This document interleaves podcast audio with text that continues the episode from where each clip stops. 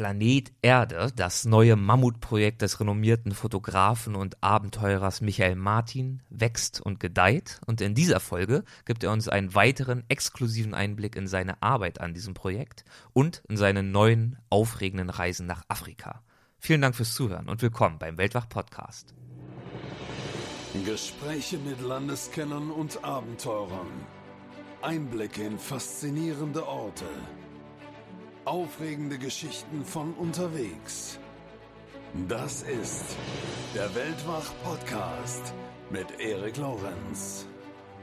Ein Ausrutscher muss weg, ja. Und ich gehe immer wieder an die Grenze. Und ich bin ja Fotograf, ich bin ja kein Bergsteiger, ich bin ja kein Extremsportler. Und da ich war völlig am Ende. Der See war rot, feuerrot und hatte so Polygonmuster ausgebildet und sogenannte Natron-Geysire haben dort aufgeblüht. Das waren Gemälde, Kunstwerke, die ich aus der Luft gesehen und fotografiert habe. Also die rennen dann mit Kalaschnikows umgeschnallt mit uns den Berg hoch ja, und schützen uns für das Geld. Ich glaube, die oft beschworene Renaissance Afrikas, die können wir gerade schon ein bisschen beobachten. Herzlich willkommen zur ersten Weltwach-Podcast-Folge 2018. Es ist zwar nicht die erste, die 2018 ausgestrahlt wird, aber die erste, die ich dieses Jahr aufzeichne. Und ich freue mich, dass du mit dabei bist, egal ob du wieder zuhörst oder zum allerersten Mal. Ja, und ich denke, dass diese allererste Folge eine ganz gute Gelegenheit für mich ist, für einen kleinen Moment zurückzublicken und mir auch ein paar Gedanken über die Zukunft zu machen. Ich habe den Weltwach-Podcast ungefähr Mitte 2017 ins Leben gerufen und in dem halben Jahr seither etliche spannende Menschen getroffen und gesprochen. Abenteurer wie Survival Rüdiger Neberg und Johannes Burges, der mit einem Propellerflugzeug um die Welt geflogen ist. Autoren wie Andreas Altmann und Ilya Trojanov, Fotografen wie Michael Martin, der heute wieder mit dabei ist, aber auch Harald Schmidt, der sechsfache Preisträger des World Press Award und auch Landesexperten wie Rasso Knoller mit seiner Spezialisierung auf Skandinavien und Michael Scholten, den wir nach Nordkorea begleitet haben, aber auch nach Afghanistan. Und all das waren Gesprächspartner, die mich wirklich inspiriert haben. Und genau das, solche Menschen zu treffen und mich mit ihnen auszutauschen, war ja auch mein Ziel mit diesem Podcast. Und ich hoffe natürlich, dass es für dich auch nur ansatzweise genauso interessant war wie für mich. Ich danke dir auf jeden Fall, dass du dir die Zeit nimmst, diesem Podcast zuzuhören. Das weiß ich zu schätzen. Und ich hoffe natürlich, dass es auch in diesem Jahr dabei bleibt. 2018 soll es genauso spannend weitergehen. Das heißt, mehr aufregende Themen und spannende Gäste, darunter mutige und weltwache Reisende, aber auch der eine oder andere bekannte Name, zum Beispiel, wenn alles klappt, Moderator Ranga Yogeshwar und Dokumentarfilmer Andreas Kieling. Jetzt gerade am 1. Januarwochenende 2018 war ich zum Beispiel in München unterwegs und habe mich hier mit Abenteurer und Wüstenwanderer Bruno Baumann getroffen. Ihm ist es als bisher einzigem Menschen überhaupt nachweislich gelungen, das sandige Herzstück der Wüste Gobi allein und ohne Unterstützung zu Fuß zu durchqueren. Also, es steht einiges an und wenn du das interessant findest, wenn du den Podcast gern hörst und mich dabei unterstützen möchtest, ihn weiter zu betreiben, dann gibt es dafür einige Ansatzpunkte. Du könntest zum Beispiel eine Bewertung des Podcasts bei iTunes hinterlassen, denn wie ich schon in diversen Folgen erläutert habe, hilft das dem Podcast, von mehr Zuhörern gefunden zu werden. Dafür wäre ich dir wirklich sehr dankbar. Und wenn du mir darüber hinaus helfen möchtest, kannst du das mit einer kleinen PayPal-Spende tun, denn diesen Podcast zu betreiben verbraucht einiges an Zeit und vor allem an Geld vom Equipment über die Server- und Hostinggebühren bis hin zu den Reisen zu meinen Interviewpartnern. Also, wenn du den Podcast gern hörst und das Gefühl hast, für dich etwas daraus ziehen zu können, dann wäre ich dir extrem dankbar, wenn du mit einem kleinen Beitrag hilfst, das Ganze zu finanzieren. Den entsprechenden PayPal-Link findest du auf weltwach.de ganz unten in der Fußzeile. Und natürlich freue ich mich auch ansonsten von dir zu hören, ob mit Feedback zu vergangenen Folgen oder wenn du Gästewünsche hast oder wenn du einfach nur deine eigenen Reiseerlebnisse und Reisegedanken teilen möchtest. Auch über den Podcast hinaus habe ich für 2018 viele Pläne. Es stehen neue Reisen an, auch das eine oder andere neue Buchprojekt, aber davon erzähle ich dann zu gegebener Zeit. Denn jetzt möchte ich zu meinem heutigen Gast kommen und das ist erfreulicherweise wieder einmal Michael Martin. Bei seinem letzten Besuch hat der Fotograf, Diplomgeograf und Abenteurer das erste Mal überhaupt von seinem neuen Mammutprojekt gesprochen, Planet Erde. Es ist ein Projekt mit gewaltigen Ausmaßen. Michael rechnet mit drei bis fünf Jahren Entwicklungszeit, mit mindestens 500 Tagen reiner Reisezeit und mit mehreren hunderttausend Euro Investment. Und all das mit dem Ziel, spektakuläre und neuartige Bilder von den schönsten Enden der Welt mitzubringen. Ja, und seit unserem letzten Gespräch war Michael wieder viel unterwegs. Zum einen auf Tour mit seinem Projekt Planet Wüste, aber auch um eben am neuen Projekt über die gesamte Erde zu arbeiten. Letztes Mal haben wir über seine Trips ins Amazonasbecken gesprochen, nach Peru, Ecuador und zum Atoll Rangiroa in Französisch-Polynesien. Und dieses Mal geht's nach Kenia, nach Tansania und Äthiopien. Viel Spaß dabei. Hallo Michael, willkommen zurück beim Weltwach Podcast. Schön, dass du wieder mit dabei bist. Ja, hallo. Ich freue mich, dass ich wieder erzählen darf. Letztes Mal haben wir uns über einige deiner aktuellen Trips für dein neues Projekt Planet Erde unterhalten, nach Südamerika, nach Französisch-Polynesien, aber auch nach diesen zum Teil doch auch anspruchsvollen Trips machst du keine Pause, sondern es geht weiter, immer weiter, immer neue Ziele, immer neue Trips, immer neue Fotos, so wie es bei dir ja eigentlich schon seit Jahrzehnten läuft. Nur eben aktuell erstmals nicht mit dem einzigen Schwerpunkt der Wüsten. Aber du kehrst trotzdem auch immer wieder in den Kontinent zurück, den du ganz besonders gut kennst, nämlich Afrika. Und nach dem Atoll Rangiroa, mit dem wir die letzte Folge mit dir beendet haben, ging es für dich unter anderem nach Kenia. Dort in Kenia seid ihr in Nairobi angekommen. Mit welchem Ziel bist du dorthin gereist? Gab es ein bestimmtes Motiv, das du im Sinn hattest und in Kenia gewissermaßen aufsammeln wolltest? In Kenia stand für mich genauso wie in Äthiopien und auch in Tansania, der große afrikanische Grabenbruch im Vordergrund. Der Grabenbruch ist eine Bruchlinie, die sich vom Roten Meer quer durch Ostafrika bis runterzieht an den Sambesi in Mosambik. Dort reißt zwar quasi Afrika auseinander. Zwei Kontinentalplatten driften dort mit zwei bis drei Millimetern pro Jahr, geologisch gesehen relativ schnell auseinander und das Rote Meer wird zu einem neuen Ozean. Und diese geologischen Vorgänge haben im intensiven ja, Vulkanismus zur Folge und der zog sich so als roter Faden durch die Reisen, die ich jetzt gemacht habe dafür. Und da warst du ja unter anderem in einer Cessna unterwegs. Ja, Fliegen gehört einfach zum Fotografenberuf dazu.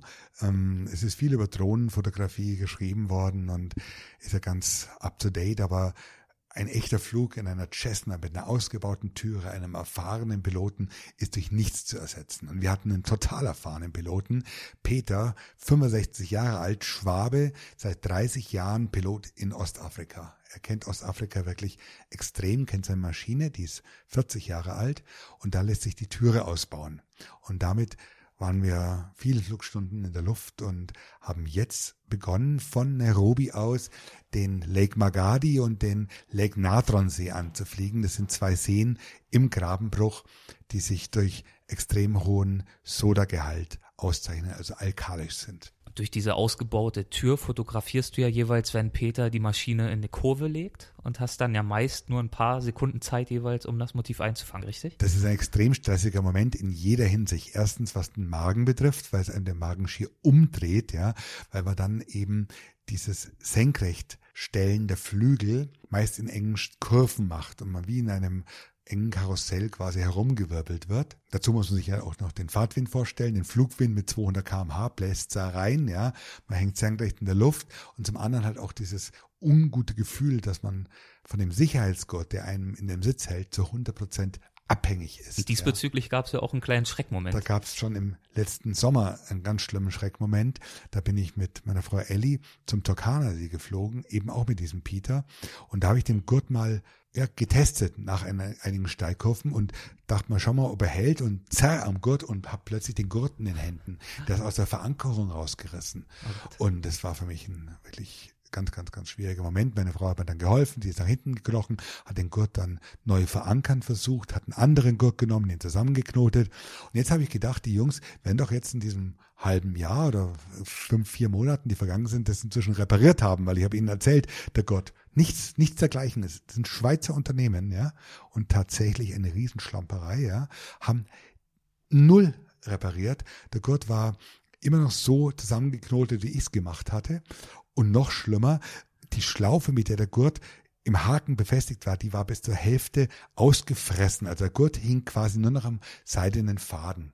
Und letztendlich haben wir dann auch das Gurtschloss erstmal zum Schließen gebracht, indem wir mit einer Mullbinde während des Fluges das Kurzschloss nochmal gesichert haben. Also das sind so die Unwägbarkeiten. Aber du hast schon weiter fotografiert. Ich habe weiter fotografiert. Das Ganze muss er sich ja bei äh, 200 km/h Fluggeschwindigkeit vorstellen. Unter uns der See, sagenhafte Motive, der Pilot fünf Meter weit vorne, unerreichbar, extrem laut. Das Ganze spielt sich ja unter höchstem Stress ab.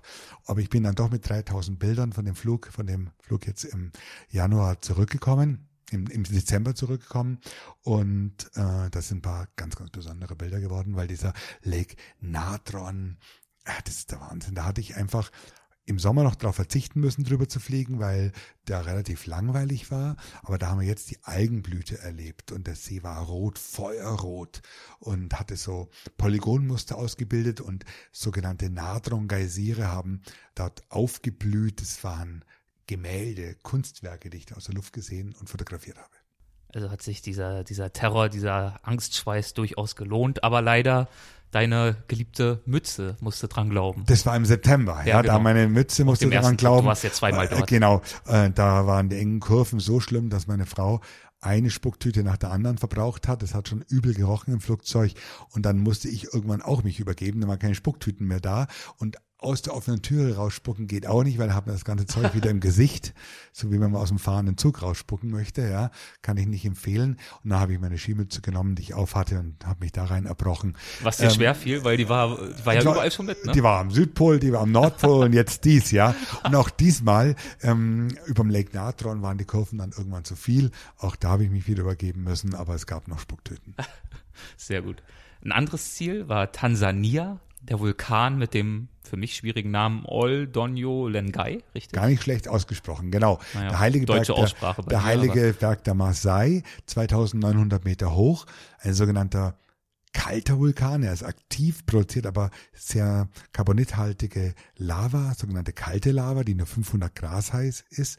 Ich war da 91 schon mal oben, damals mit Kamera natürlich, aber musste oben am Krater feststellen, dass meine Batterie leer war und konnte kein einziges Foto machen. Bin dann 1996 wieder hoch mit Ersatzbatterien. Da habe ich dann tolle Bilder gemacht und da habe ich den Vulkan ganz anders erlebt als heute. Da war er noch voll mit Lava. Es kam aber 2007 zu einem extremen Ausbruch mit bis zu 10 Kilometer hohen Aschewolken und jetzt ist dieser komplette Krater ausgeräumt und stellt sich als sehr tiefer, kegelförmiger Krater dar. Und da haben wir uns jetzt wieder hochgeschunden, ja, in der Mittagshitze und haben den also zum dritten Mal bestiegen. Aber danach war klar, ein viertes Mal wird es den Oldonio Lenga nicht mehr geben. Es reicht. Warum? Es ist einfach so anstrengend. Es ist so brutal anstrengend. Und er ist auch ganz schön schwierig geworden zu besteigen, weil er oben so steil geworden ist. Und mh, mm, ein Ausrutscher und man ist weg, ja. Und ich gehe immer wieder an die Grenze und ich bin ja Fotograf, ich bin ja kein Bergsteiger, bin ja kein Extremsportler und da, ich war völlig am Ende jetzt und aber ihr habt es bis zum Krater geschafft. Wir haben es bis zum Krater geschafft, genau, ja, genau. Und jetzt bei der Reise, das war ja im September, waren wir am Oldonje Lengai und diesmal stand ein anderer Vulkan das im heißt jetzt diesmal, als du jetzt im Dezember warst, so glaube ich. Ja, Dezember und Januar. Bin ja, gestern genau. zurückgekommen, also ganz frisch halten wir dieses Interview oder diesen Podcast. Und diesmal war ich am Ertaale, ein weiterer Vulkan im großen afrikanischen Gabenbruch. Der liegt aber nicht in Tansania, sondern in Äthiopien. Der ist nur 600 Meter hoch, ein flacher Schildvulkan, ganz einfach zu besteigen, aber von der Sicherheit her relativ problematisch, weil die AFA dort das Sagen haben und die hatten jetzt auch erst im Dezember einen Deutschen erschossen am Vulkan beim Aufstieg, hatten vor vier Jahren einige Leute erschossen und von daher ist der Ertaale leicht zu besteigen, aber von der Sicherheit her mit Vorsicht zu genießen. Aber ihr wart oben, wie hast du dich da abgesichert, wenn überhaupt? Ich weiß ja, dass du eigentlich schon ja, abenteuerlich unterwegs bist, aber schon auch Wert auf Sicherheit legst. Absolut, muss man auch. Ich habe Kinder, ich habe eine Frau, ich möchte weiterleben, äh, indem man zahlt. Indem man einfach zahlt, die AFAS haben da so eine Art Schutzgeld entwickelt und dann zahlt man doch einen höheren Betrag, der ans Vierstellige rangeht, an die Burschen, damit sie uns vor sich selber schützen. Also die rennen dann mit Kalaschnikows natürlich sowieso umgeschnallt mit uns den Berg hoch, ja, und mh, mm, schützen uns für das Geld. Das Problem ist, dass andere AFA-Gruppen da irgendwie auch neidisch geworden sind und dann trotz dieses Schutzes andere Besteiger attackiert haben und ermordet haben.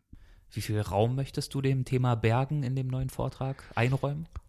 sagen wir mal so, einerseits Berge in Form der Anden und des Himalayas, weil sie einfach ein ganz wichtiges Element auf unserer Erde sind, aber wir sprechen ja jetzt von Vulkanen, ganz besonderen Bergen. Und mir geht es einfach bei der neuen, bei der neuen Vortrag, beim neuen Thema darum, diesen Planeten Erde in seiner Besonderheit zu porträtieren. Und dieser, diese weltweite Plattentektonik, diese weltweiten Vulkane sind was Besonderes. Die Erde hat bis heute einen flüssigen Kern und ist also nicht komplett erkaltet. Zum Beispiel ist der Mond völlig erloschen, wenn man so möchte. Ja. Und das hat für unser tägliches Leben viel mehr Auswirkungen, als wir annehmen. Und so suche ich mir immer Themen auf diesen Reisen, die so einen globalen Bezug haben. Also wenn ich jetzt auf dem Vulkan stehe, dann möchte ich anhand dieses Vulkans die weltweite Plattentektonik mit ihren Konsequenzen erklären. Wenn ich in der Südsee bin, sehe ich jetzt nicht nur die Inseln Polynesien, sondern möchte generell über die Rolle der Ozeane fürs Klima, für die Entwicklung des Lebens auf der Erde reden, also immer diesen globalen Bezug herstellen. Und so bin ich quasi immer mit so einem Hintergrundgedanken unterwegs, ja, und möchte es also nicht nur über den Nadronsee in Tansania reden, sondern immer diesen weltweiten Bezug dann herstellen. Ihr wart auch in der Serengeti unterwegs und dort bist du direkt nach deiner Ankunft Zeuge geworden der widersprüchlichen Interessen der Maasai auf der einen Seite und des Naturschutzes auf der anderen Seite. Man würde ja denken, das ist ja ein zum Teil noch traditionell lebendes Volk, zum Teil auch nicht mehr, dass das vielleicht einhergeht, deren Wünsche mit dem Naturschutz. Inwiefern ist da ein Konflikt? Das ist ein grundsätzlicher Konflikt, weil die Maasai natürlich Rinderhalter sind, auch Ziegen und Schafe halten und die ähm, setzen natürlich dann den Grasländern entsprechend zu. Es gibt den berühmten Film Serengeti darf nicht sterben von Cimek der hatte nichts anderes zum Thema, als dass die Serengeti nicht für Maasai geöffnet wird. Die Gorongoro Conservation Area, die direkt an die Serengeti angrenzt, ist offen für Nomaden, für die Maasai. Und dort ist das Gras in einem erbärmlichen Zustand. Es ist komplett abgefressen durch die großen Tierherden, also nicht die Wildtierherden, sondern die Herden der Maasai. Und als wir jetzt in die Serengeti gefahren sind, war am Gate ein riesiger Bereich ein, mit eingepferchten Rindern, die dort gefangen genommen worden sind. Man hatte dann fünf Maasai festgesetzt, die diese Rinder in die Serengeti wegen den dort vorhandenen üppigen Gras getrieben haben. Das ist streng verboten und die mussten einen erkläglichen, einen ganz schönen Betrag zahlen pro Rind an Strafe. Also es macht auf jeden Fall Sinn, die Maasai da rauszuhalten aus den Nationalparks, aus Tierschutzsicht.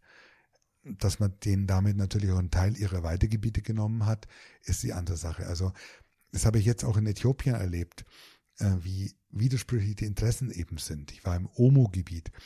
Das ist traditionell das Gebiet von Mursi und Hamer und anderen sogenannten Naturvölkern, die dort mit ihren Rindern nomadisch unterwegs sind. Ja.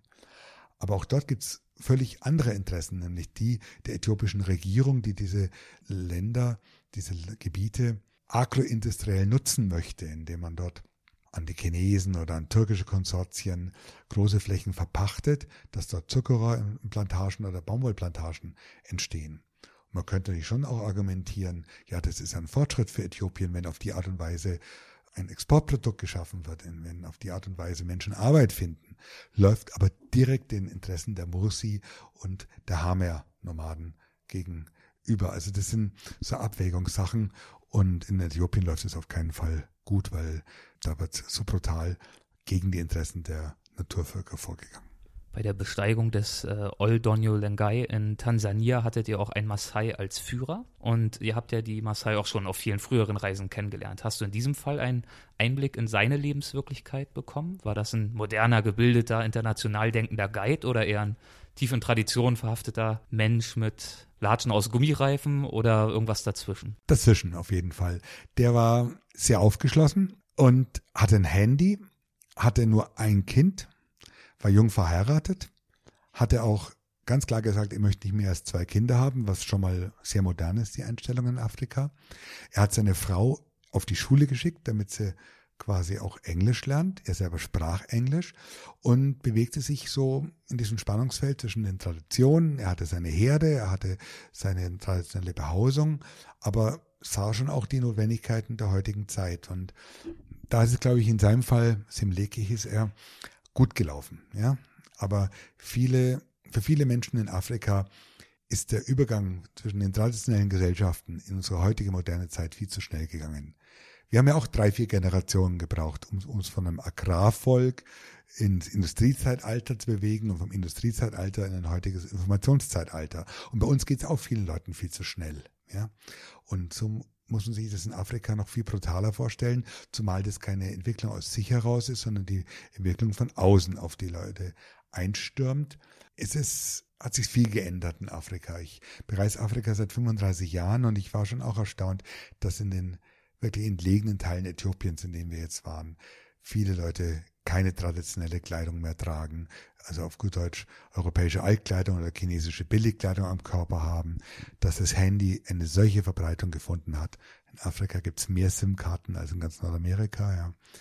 Dass das Wirtschaften immer noch ein traditionelles ist, weil die Leute überhaupt gar keine, auf dem Land gar keine Alternative haben zum Subsistenzwirtschaft, also dass sie eben äh, für sich selbst, für ihre eigene Familie Früchte anbauen, Tiere halten. Also sie leben oft auch noch in den Häusern, in denen sie vor 20, 30 Jahren oder die Großeltern vor 100 Jahren gelebt haben. Aber man bemerkt es vor allem an der Kleidung und an dem Fokus. Die Leute haben sehr stark auch einen internationalen Fokus, wissen, was in Europa passiert. Mm, es zieht sie massiv in die Städte. Addis Abeba ist heute eine Multimillionenstadt mit all ihren Problemen geworden. Man kann Afrika, das habe ich jetzt auch wieder gemerkt auf der Reise, nicht über einen Kamm scheren. Das ist sicher der verrückteste Kontinent, der Kontinent, der wo die Schere zwischen arm und reich, zwischen traditionell und modern am weitesten aufgeht. Und in dieses in diesen traditionellen Lebensbereich seid ihr in Äthiopien auch äh, vorgedrungen, als ihr das Volk der Konso besucht habt. Ja, die Konso sind anders als die Hamer und die Mosi keine Rinderzüchter, sondern sind Bauern. Ein altes Bauernvolk, 300.000 Menschen, die in einem sehr hügeligen Gebiet unterwegs sind, mit einer unheimlichen Akribie Terrassenfelder angelegt haben. Ihre Dörfer sind wahre Drutzburgen auf Hügeln gebaut, von mehrfachen Ringwellen umgeben. Auf den Plätzen dieser Dörfer stehen sogenannte Generationspfähle, die alle 18 Jahre erneuert werden und so eine Art Kalender dann für die Menschen darstellen. Also auch wieder sehr beeindruckende Leute, fleißige Leute, die ihre kleinen Parzellen bis heute mit Ochsumflug bestellen. Und euer Hauptziel im Süden Äthiopiens war der Fluss Omo. Ich glaube, den hast du gerade schon angesprochen. Den habe ich angesprochen. Dort leben eben die Mursi und die Hama und verschiedene andere Naturvölker. Äh, der Omo, und da kommen wir wieder auf das Überthema zurück, ist, fließt im großen afrikanischen Grabenbruch und hat eine Länge von 1000 Kilometer und ähm, mündet dann in den Turkana-See, der ja dann ohne Abfluss ist und dort verdunstet das Wasser. Und hast du auf diesem Trip durch Äthiopien für dich etwas Neues oder Unerwartetes entdeckt oder gelernt? Du kennst dich dort ja schon sehr gut aus. Ja, für mich war das Gebiet der Omo neu, ganz neu. Ähm, es sind vielleicht eines der letzten Gebiete in Afrika, wo Naturvölker oder halt Völker, die noch traditionell leben und wirtschaften, unterwegs sind. Ähm, ich war im Hochland bereits mal gewesen, ich war am Ertaale mal bereits gewesen. Aber es ist spannend, auch solche Gebiete nach 20, 25 Jahren wiederzusehen. Ja? Die Landschaft hat sich in den Zeiten nicht verändert, bis auf den Vulkan, der sich ein bisschen verändert hat, aber es hat sich schon gerade in Äthiopien viel getan. Die Infrastruktur wurde verbessert, es wurden große Kraftwerke gebaut, Staudammprojekte realisiert, riesige Eisenbahnstrecken quer durchs Land gebaut. Mhm. Die Modernität macht für Afrika nicht Halt. Ob das jetzt dem einzelnen Äthiopier, der irgendwo in Tigre als Kleinbauer unterwegs ist, wirklich was nützt, mag dahingestellt sein. Aber Äthiopien hatte zum Beispiel 2015 mit 10,5 Prozent das höchste Wirtschaftswachstum der Erde. Hat also sogar China geschlagen im Wirtschaftswachstum. Also man sieht schon, dass da Potenzial da ist und ich glaube, die oft beschworene Renaissance Afrikas, die können wir gerade schon ein bisschen beobachten. Gab es in Äthiopien eine Begegnung, die dir in besonderer Erinnerung geblieben ist? Das war zunächst mal die Begegnung mit unseren vier Fahrern, mit denen wir unterwegs waren. Alles sehr, sehr zuverlässige und interessante Leute, die uns viel auch von sich erzählt haben. Diese Fahrer der Autos, die ich angemietet habe, sind für uns immer so eine ganz wichtige Brücke zu den Menschen und helfen uns da oft. Ansonsten ist mir mein letztes Bild in Erinnerung. Das waren Mädchen. Wir haben eine kurze Pause gemacht, das uns einfach ein Bündel Karotten angeboten hat. Ja. Diese mühsam auf einer kleinen Parzelle gezogen hat und sie hat für die Karotten 10 Birr verlangt. Das sind 30 Cent für 10 Karotten. Ja. Da kann man das also runterbrechen. Was sie pro Karotte sind 3 Cent. Ähm, das Mädchen hatte so strahlende Augen, war so positiv und hat sich so gefreut, diese Karotten am Straßenrand verkaufen zu können, dass es mich fast beschämt hat. Ja. Und mh, hm, wir sitzen da in einem Auto, haben einen Fahrer dabei, haben unsere Kameras dabei und dann kommt so ein Mädchen und freut sich über diese 30 Cent, die ihre Familie wieder wenigstens mal eine Mahlzeit oder zwei Mahlzeiten garantieren. Also Äthiopien steht bei verschiedenen Indizes im letzten Zehntel aller Länder der Welt, gehört zu den ärmsten Ländern der Welt und die Menschen dort haben nichts. Die meisten Menschen haben gar nichts, materiell extrem arm. Und trotzdem haben sie diesen Glauben ans Leben, haben diese Stärke, diese positive Ausstrahlung, ja. Und dafür bewundere ich die Äthiopier wie überhaupt auch andere Afrikaner. Mit einem kleinen Teil der schlussendlichen Show bist du ja sogar schon aufgetreten. Wie war das denn? Wie hat sich das angefühlt? Da bin ich für Geo aufgetreten. Wir hatten eine Veranstaltung, vier Geo-Reporter haben von ihren Reisen berichtet und ich habe von der ersten großen Reise für Planet Erde berichtet. Live, 30 Minuten, unplugged, ohne Bilder. Das war für mich natürlich schon spannend zu sehen, wie das denn überhaupt ankommt, ja, zum ersten Mal Bilder zu zeigen. Und es hat funktioniert, ist gut angekommen und das ist mir ein großer Stein vom Herzen gefallen. Kannst du denn im Hinblick auf das bisherige Material schon abschätzen, was sich zu einem Highlight der schlussendlichen Show entwickeln könnte? Oh Gott, da muss ich geduldig sein. Das ist, ja. das ist so, ich stehe wie so einem riesigen Berg, habe circa 20, 25 Reisen vor. Jetzt habe ich mit Ellie eine lange Reise gemacht. Jetzt war es eine fünfwöchige Reise. Die ersten 13 Wochen sind quasi ins Land gegangen. Ich möchte mal sagen, ein Zehntel ist im Kasten. Und der Anfang war auf jeden Fall vielversprechend. Was daraus wird, wage ich noch nicht zu beurteilen, aber ich bleib dran. Und jetzt geht's Anfang, ja, Anfang Februar zusammen mit Ellie nach Sibirien, in die Taiga, an den Baikalsee, nach Jakutien und auch nach Kamtschatka. Dann ist wieder ein kleines Mosaiksteinchen gewonnen. Also man muss einfach da demütig und geduldig sein. Und ja, wenn alles gut geht, soll bis 2020 die Geschichte fotografiert sein. Und wenn es 2021 wird, dann wird es eben 2021. Bevor das Ding nicht perfekt ist, wird man von mir kein Buch, kein Vortrag, kein Film sehen. Klasse. Und ich freue mich drauf und hoffe, dass du uns noch einige Updates zwischendurch weiterhin geben Gerne, wirst. kann man jederzeit machen, weil mir macht es Spaß, von den Reisen zu zählen. Und wir sind hier wirklich die Ersten, die davon erfahren oder ich als Erster davon berichte. Super, vielen Dank. War wieder sehr interessant. Weiterhin viel Erfolg mit dem Projekt. Danke, ja. Tschüss.